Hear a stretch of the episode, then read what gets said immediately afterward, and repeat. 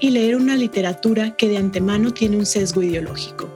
Algunas de nosotras hemos desarrollado el hábito de contar cuántas escritoras hay en las antologías que han definido a la literatura latinoamericana.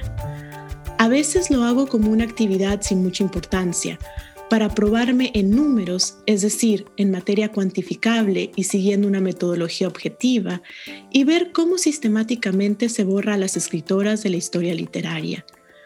Estos números a veces me provocan risa y otras un pequeño estallido que me mantiene de mal humor por algún tiempo.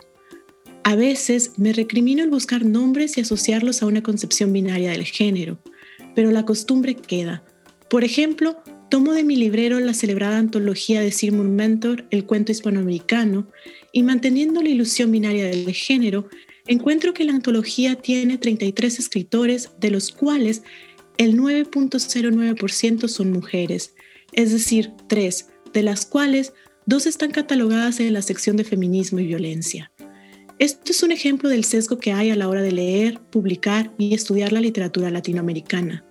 También nos habla del esfuerzo que implica encontrar y leer escritoras, seguir una pista o un rumor, visitar la librería de viejo, la emoción, leer. De este esfuerzo colectivo nos hablan Socorro Venegas y Juan Casamayor en el prólogo de Vindictas, cuentistas latinoamericanas, y del estallido que provoca repasar nombres, proviene una acción que culmina en una pieza que da tributo, que se convierte en resguardo y venganza. Eso es Vindictas, la posibilidad de rectificar el daño. Para quienes nos escuchan frecuentemente, sabrán que el proyecto Vindictas y los nombres de Socorro Venegas y Juan Casamayor no son ajenos. Vindictas es un proyecto que apuesta por recuperar escritoras que han quedado fuera del alcance de los lectores. La colección inicia con siete volúmenes que recuperan memoria y novela de escritoras nacidas entre 1928 y 1940. Vindictas, Cuentistas, es el primer libro que abre la colección de cuento. Son 20 autoras provenientes de 20 países latinoamericanos, nacidas mayoritariamente entre los años 30 y 50 del siglo XX y que publican en la segunda mitad del siglo XX. Quiero decir, escritoras que publicaron en una época donde la profesionalización de la escritora era bastante limitada y, sin embargo, sus textos dejan ver que eran escritoras formadas. Los cuentos de esta antología se distinguen por su calidad estética y temática, así como en la manera que retan la fórmula chejoviana que dice que el cuento ningún elemento debe sobrar, sino que todo debe ser relevante, como la metáfora de que si aparece un clavo en la primera página, de ese clavo debe colgarse el personaje. Este es el caso de Nadie llama de la selva, de la cubana Mirta Yáñez, un cuento corto donde aparecen muchos clavos como insinuando que alguien ha de ahorcarse de alguno de ellos. Pero la circularidad del texto no termina con el personaje colgado en ninguno, sino por lo contrario todos quedan vacíos, que atenta contra la supuesta idea de que el cuento, como lo dice Julio Cortázar, es como una fotografía que encierra un momento. Yáñez parece quemar esa fotografía y en los bordes que se incineran, en ese movimiento de lo que se consume, escribe el hilo conductor de la trama. Otro cuento que me gusta por su ritmo y afectividad es Reunión por la escritora ecuatoriana Hilda Holst y dedicado a Simone de Beauvoir, que narra la historia de una mujer cuyo olor es tan fuerte que produce arcadas.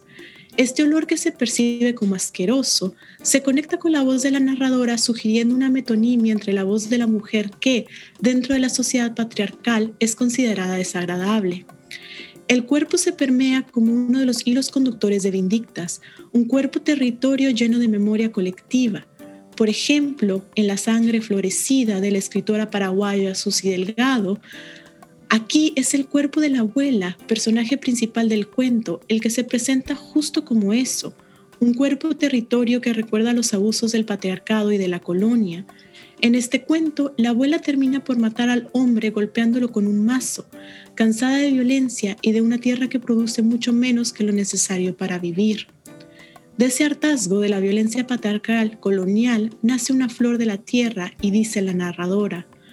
Fue entonces cuando ella arrancó la flor del madero hediondo en que había brotado y se la puso en el pelo, sujetándola con las trenzas como en sus mejores tiempos de Cuñacayay agradecida.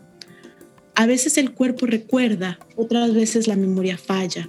Este es el caso de una perfecta desconocida de la nicaragüense Mercedes Gordillo, donde una mujer llama a su casa y se responde a ella misma y no, una mujer que es ella y no una perfecta desconocida que ahora ocupa su casa. Ya lo dicen Menegas y Casamayor, el cuerpo de la antología es el cuerpo de ellas y la metodología es trabajar con una memoria colectiva que no tiene que ver con cuotas de género, sino con desestabilizar, cuestionar y con la convicción de leer escritoras para romper con el sesgo que se nos ha heredado, para que no tengamos que contar nombres. Me gustaría cerrar repitiendo algo que dicen las antologadoras. Vindictas no viene a ocupar todo un territorio, sino que es una señal a seguir exhumar la luz, iluminar el camino desde el esfuerzo colectivo. En Vindictas, cuentistas latinoamericanas, el lector no solo encontrará cuentos extraordinarios con ilustraciones de Jimena Estivalis, sino que sentirá el esfuerzo y las ganas de querer cambiarlo todo. Y ese estallido, ese esfuerzo produce un movimiento, el momento de ser Vindictas.